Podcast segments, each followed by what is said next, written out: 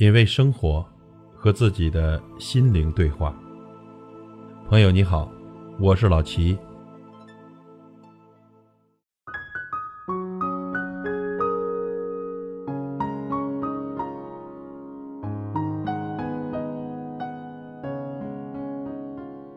俗话讲的脾气人人有，拿出来是本能，压下去才是本事。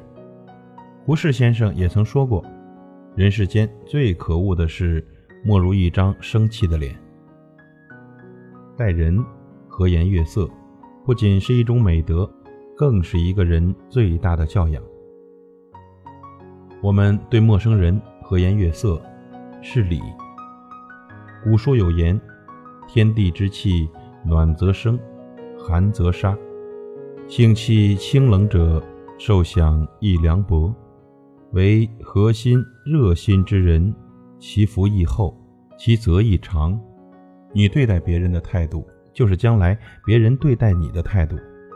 唯有和颜悦色的宽待他人，才有可能得到热情的回应。在知乎上曾有这样一个问题：为什么了解一个人要看他对陌生人的态度呢？其中有一个答案令人印象深刻：因为陌生人和你的利益不相关。对利益相关者的态度取决于智商和情商，对不相关者的态度取决于素质和修养。看清一个人的人品和教养，就去看看他们如何对待陌生人。不管是服务员还是农民工，凡是有受到过良好教养的，必定会懂得去尊重他人。有两则新闻，看完让人心生感悟。公交车刚到站，一名穿着讲究的女士和一位身上带泥的工人大叔一起上车。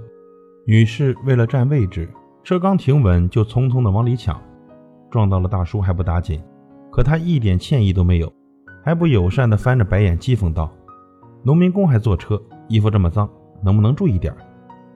这位大叔特别的不好意思，讪讪地低下头，也没在一旁的空位坐下，直接站在了车门旁。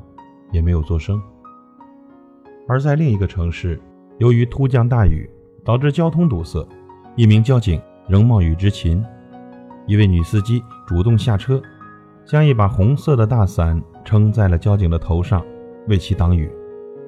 事后了解啊，这名女司机和交警并不相识，女司机却足足的为这名交警撑了五分钟的雨伞，直到交通恢复畅通，才留下雨伞。低调的开车离开。什么是教养？就是能站在对方的角度去思考问题，懂得每个人都不容易。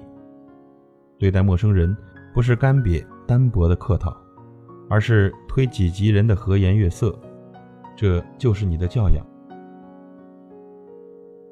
对父母和颜悦色是孝。生活中呢，我们和不同的人相处，会展现不同的态度。陌生人呢，总是规矩礼貌，疏离中带着客气；同事之间呢，可以开几句熟络的玩笑，但始终不失分寸。普通的朋友呢，嘘寒问暖，亲近但不亲密。在亲近的人，尤其是父母面前，本性却完全的暴露无遗。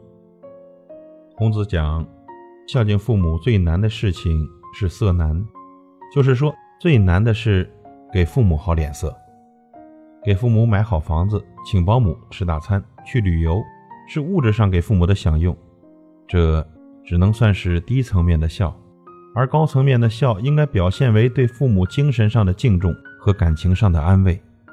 所以，对父母能做到和颜悦色，也是最大的教养。我们好像变得很厉害。动不动呢就把父母当佣人一样使唤，稍微有不顺心就对父母一通的发泄，从来不给他们好脸色看。可是我们不经意的态度，往往伤害他们却是最深。所以色悦成了衡量一个人孝心的道德标尺。真心爱父母，应该和颜悦色，从内心深处发出微笑，让他们感到快乐、幸福。父母在，人生尚有来处；父母去，人生仅剩归途。对待爱人和颜悦色是爱，爱人是这个世界上虽然没有血缘关系，却要相伴最久的人。对爱人的态度，藏着一个人最真实的教养。胡适的妻子江冬秀是出了名的母老虎，脾气特别大。每次江冬秀发脾气、大喊大叫的时候，胡适就躲进厕所里，借口要漱口，故意把牙刷搁进口杯里，把声音弄得很响，如此这般避免正面冲突，让彼此好受。胡适曾在我的母亲里提到：世间最厌恶的事，莫如一张生气的脸；世间最下流的事，莫如把生气的脸摆给旁人看，这比打骂。还难受。他说到做到，从不给妻子一张生气的脸。其实呢，和颜悦色是深爱的外在表现。真正有教养的人，是把好的情绪和态度留给爱人。一辈子那么短，我们总该择一个心里有暖意的人相处，彼此温柔相待。人最大的教养。就是和颜悦色，品味生活，和自己的心灵对话。感谢您的收听和陪伴。如果您喜欢我的节目，请推荐给您的朋友。我是老齐，再会。